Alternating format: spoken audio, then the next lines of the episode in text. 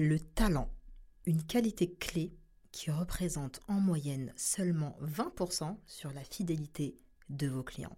Mais alors, quelles sont les autres qualités qui les fidélisent à 80% Bonjour et bienvenue sur le podcast Je suis belle et je fais pas exprès. Le podcast multivitaminé qui vous donne des conseils, astuces et secrets de maquillage de pro pour faire ressortir votre potentiel et vous révéler peu importe votre carnation. Et ceci en toute simplicité et sérénité. Je suis Dao, celebrity make-up artist, experte make-up et formatrice dans de prestigieuses écoles de maquillage pro depuis plus de 10 ans. J'ai aussi fondé le centre de formation certifié et l'agence de maquillage professionnel Define Makeup, fondée sur quatre principes. La technicité, la diversité, l'authenticité et bien sûr le mindset. Prête pour faire ressortir votre potentiel et vous révéler? Alors installez-vous confortablement ou même multitasker et c'est parti pour l'épisode du jour. Bonjour à tous, j'espère que vous allez bien. Aujourd'hui, je vous partage les 10 qualités indispensables make-up et mindset pour des make-up artistes au top. C'est parti Alors, première qualité selon moi, c'est être humble et discret. Un make-up artiste qui réussit, c'est un make-up artiste qui reste à sa place, mais tout en étant hyper solaire. Un bon make-up artiste respecte aussi l'intimité de son modèle en étant juste à sa place et pas trop oppressant. Qualité numéro 2 pour être au top. Il doit être disponible et altruiste il doit donner généreusement ses tips et astuces, même si parfois c'est le fruit de plusieurs années de travail. What goes around comes around. Donnez et je vous assure, l'univers vous le rendra. Qualité numéro 3.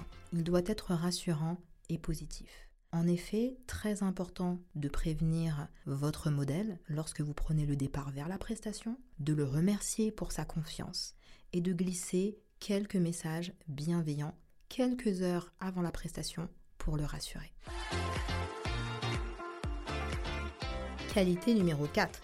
Il respecte toujours le bon timing. Ça, c'est indispensable.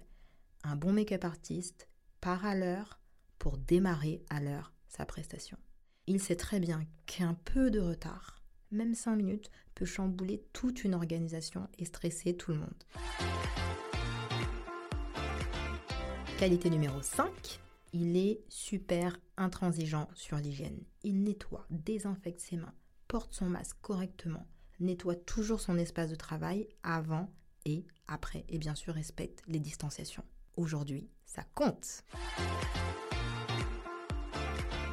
Qualité numéro 6.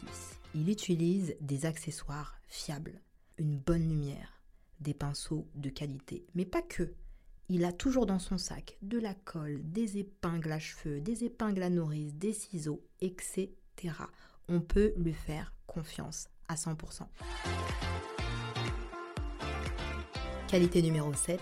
Lorsqu'il maquille, il est concentré et précis dans ses gestes, mais à la fois d'une douceur extrême.